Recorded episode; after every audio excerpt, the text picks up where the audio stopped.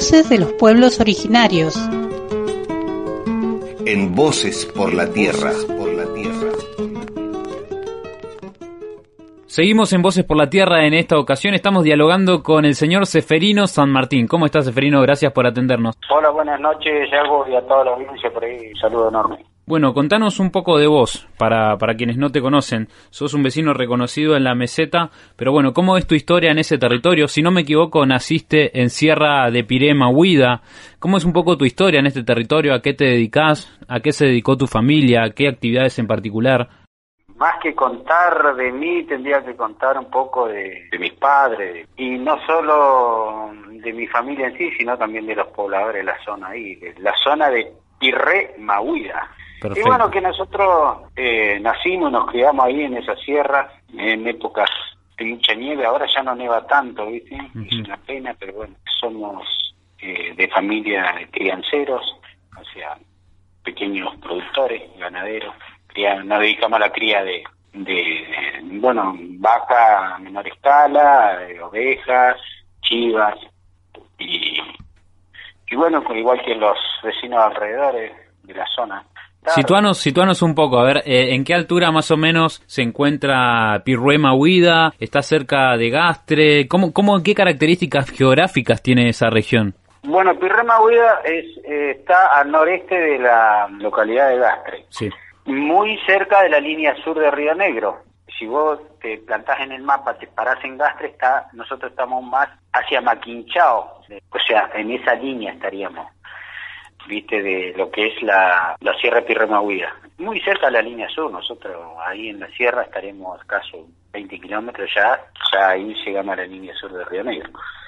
¿Y cómo es el lugar? Bueno, son lugares, eran con mucha agua y ahora mallines, eh, coirones, sierra.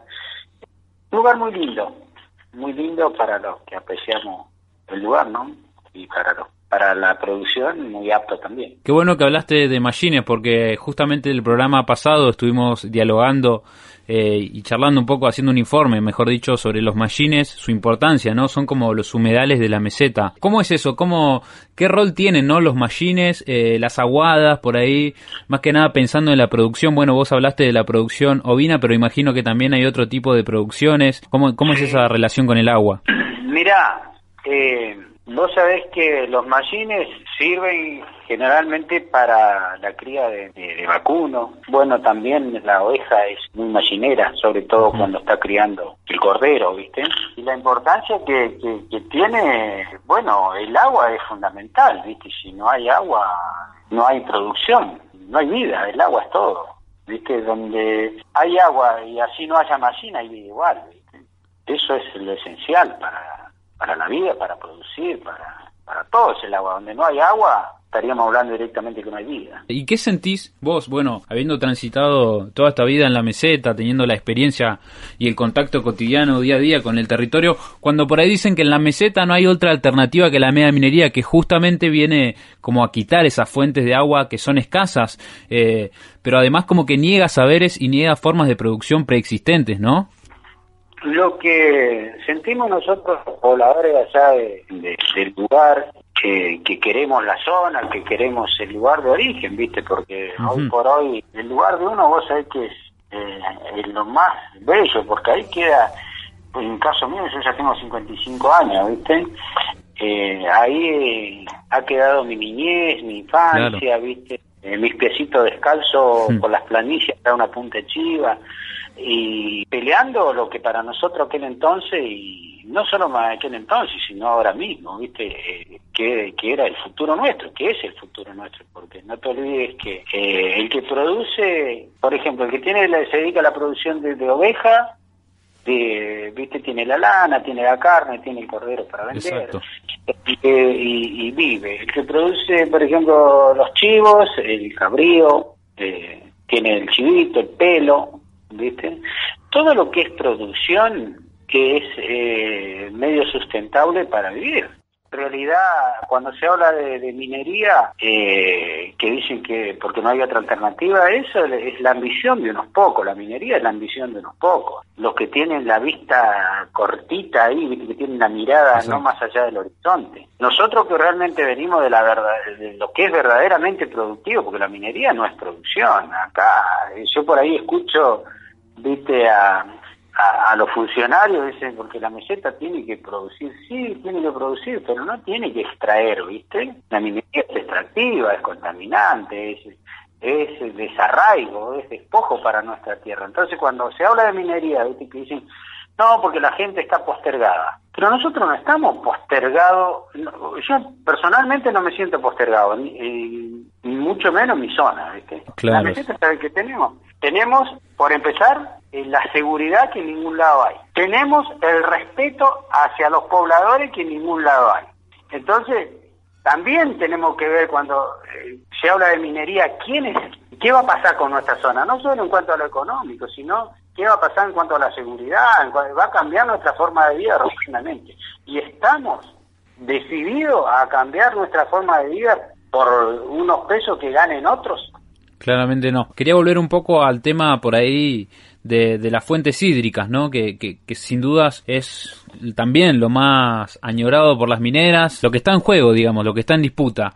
Habiendo recorrido la región durante toda tu vida y conociendo las fuentes de agua de la zona, ¿crees que, como dicen los gobernantes, que los sistemas hidrográficos no tienen vinculación con el río de Chubut? Es decir, ¿cuál es esa relación que hay entre las cuencas y, y por ahí las aguadas, los mallines?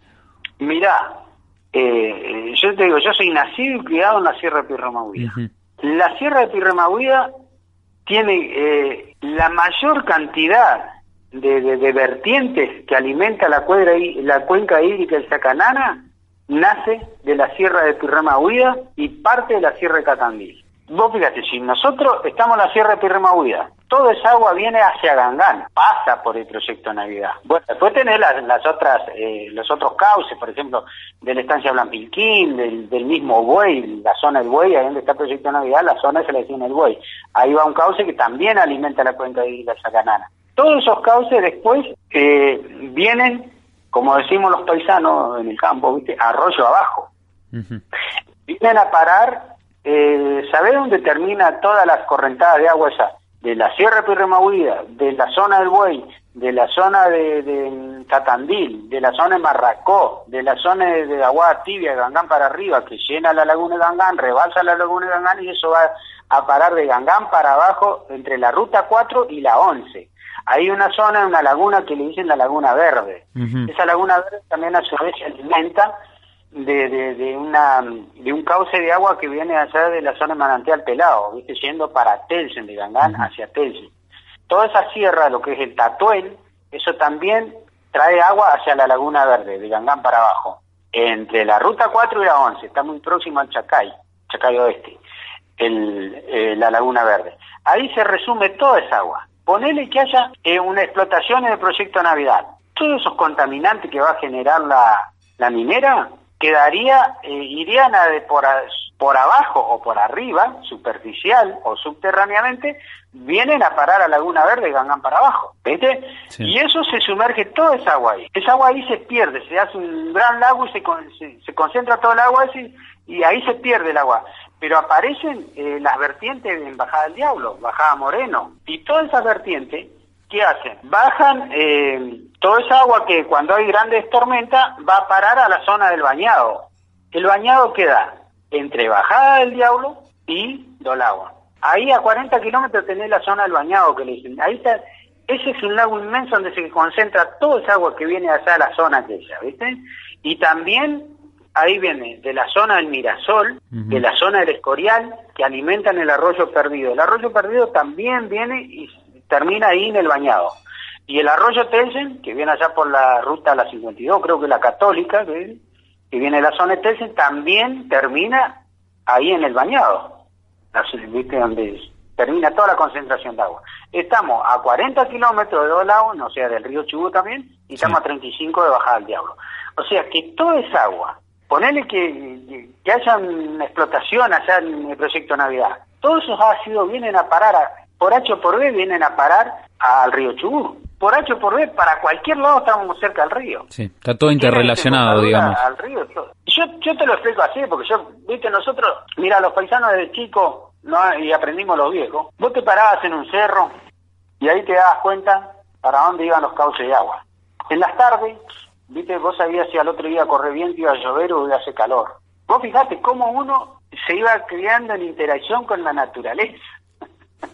¿Viste? Eh, si el sol en la tarde, viste, cuando ya se estaba escondiendo el sol, de repente cae una línea, viste, de sol ahí en las lomas, los viejos decían, mañana va a hacer calor, ¿eh? Hmm. Hay que pedir tal cual. Entonces no es que uno está diciendo, después que lo nieguen, bueno, que están los señores que han estudiado mucho, que tienen mucha teoría, capaz que a nosotros nos quieren envolver, pero nosotros que hemos practicado mucho la vivencia, es muy difícil que nos envuelvan. Siguiendo con este tema, ¿no? De, del tema hídrico, ¿no? Hay varios estudios que muestran que de alguna manera la crisis climática ha causado también una crisis hídrica, lo que significa que en los próximos años se va a reducir notablemente el caudal del río Chubut, por ejemplo. ¿Vos esto has, has sentido este, este impacto del cambio climático en las fuentes hídricas? Recién me contabas que, que no nieva como antes, por ejemplo. Claro que sí, ¿Y sabés cuándo se notó más? Cuando eh, allá en la zona nuestra, y justamente te estoy hablando de, de, de, Pirrema Huida. Sí. En toda la zona, Pirrema Huida, Catandí, cuando la minera empezó a hacer perforaciones, las aguadas naturales disminuyeron el caudal de agua. ¿Viste que como que se empezaron... Ya desde la exploración, digamos, ya desde la exploración sin estar instalada, explorando, haciendo miles de, agujeros para, para explorar, ya sintieron. Bueno, y, y a eso sumale los años de, de sequía de poca lluvia que tuvimos en el 2007. A eso sumale eh, la, poca nieve que estamos teniendo ahora. Claro que obviamente que el río Chubut, eh, el, caudal no es el mismo. Y, estamos hablando de que todavía no hay grandes consumición, o sea, no hay no se consume millones y millones de metros cúbicos de agua todavía. Eh, ¿Viste? Entonces tenemos que empezar a abrir el paraguas y, y darnos cuenta de que nos vamos a quedar sin agua, hermano. Y lo poco que tengamos va a pasar como el río Hachal en San Juan. Que después anda el gobernador de la nieve, como hizo el gobernador de San Juan, viste, burlándose de la gente, dándole eh, cuando hubo un derrame de, no sé, un millón de metros cúbicos de agua, algo por ahí, al río Hachal, y que después iba el gobernador, le daba eh, dos litros de agua mineral para paliar la situación. Eso es una burla. Eso tomarnos por idiotas, ya no somos idiotas, ¿viste? ya no, no, no, dejamos ya de, este, eh, hoy, hoy la información está al alcance, entonces, ¿qué queremos? ¿Qué queremos? A ver, como, como, como, ser humano, ¿qué queremos, viste, para, para nuestro hermoso y querido planeta? El planeta a nivel mundial no da más, Yago, no da más, ¿viste? Claro. Pero bueno. Sabemos, sabemos de tu oposición al proyecto Navidad ya desde hace más de 10 años, allá por el 2010 más o menos, acompañado también del padre David García, de don Patricio Winchulev, entre otros estandartes de la lucha en contra de la minería allí en la meseta. ¿Qué, te gustaría, qué te gustaría decir o qué te gustaría que no pase por alto ya para, para finalizar esta entrevista y no robarte más tiempo sobre toda esta situación? Por ahí, bueno, la lucha empezó por el 2010, pero desde ahí hasta, hasta donde estamos ahora, 2021, ha avanzado mucho lo que tiene que ver con, con, la movilización en la meseta, con la información, con la educación popular, con todo eso, así que te dejo este espacio para que digas lo que creas necesario resaltar. Bueno, mirá, Yago, para mí no hay ninguna pérdida de tiempo porque no te olvides que nosotros la lucha no la empezamos en 2010, la lucha se empezó desde Esquel, ¿viste? Y nosotros lo que somos continuadores de lo que Esquel hizo por su lugar defender el, lugar, un, lugar tan bello como Esquel, ¿viste? que lo quieren, que le querían poner un emprendimiento minero, ¿viste? Nosotros lo que hacemos verdaderamente es continuar todo el, eh, el esfuerzo, ese, esa lucha, esa eh, entereza que le puso la gente de Esquel para defender su lugar. Entonces nosotros eh, somos somos informados, una red informante, eh, que, y que nos preocupamos si realmente queremos nuestro lugar eh, nos preocupamos por nuestro lugar de origen. Ahora eh, la, ciudadanía ha tomado mucha conciencia sobre lo que es la, lo que es y lo que puede llegar a ser la minería en nuestra zona. ¿Por qué no llamaron a un plebiscito? Porque primero se decía que eh, hacer un plebiscito en la zona, porque creían que nosotros estábamos dormidos en la meseta.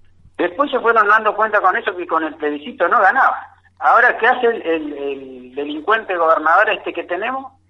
¿Viste? Manda un proyecto de zonificación. Pero eso es porque nos quieren torcer el brazo, pero la ciudadanía está firme y le ha dicho eh, no a la mega minería a cielo abierto. Yo financio la lucha contra la minería. yo soy un financista, ¿viste? Así que a mí nadie me paga para que yo diga estas cosas. A mí, ¿sabes lo que me moviliza a decir esto? Estamos cansados de la mentira, ¿viste? De aquellos que son comprados, de aquellos son pagos, que mienten, ¿viste? Porque de los avaros. Nosotros con poco somos Gardel. Y vivimos dignamente, porque el vivir, el, vivir bien no hace falta tener grandes lujos, ¿eh? Muchas gracias, Seferino. Nos estaremos comunicando para dialogar en alguna otra ocasión, seguramente. Así que te agradezco desde ya el tiempo. Bueno, Yago, ahí hay, en el proyecto Navidad, hay dos seres extraordinarios que tienen todo el Nehuel para que el proyecto Navidad eh, no se haga minería en la zona ahí. Hay dos seres. Tienen todo el Nehuel, de, todo el Nehuel del universo. Uno sabe quién es, Dios. El Tata Dios. El otro sabe quién es, el Chenque que removieron ahí. Mire, no podemos cambiar el agua, no podemos cambiar el suelo, no podemos cambiar el aire por la visión de unos pocos.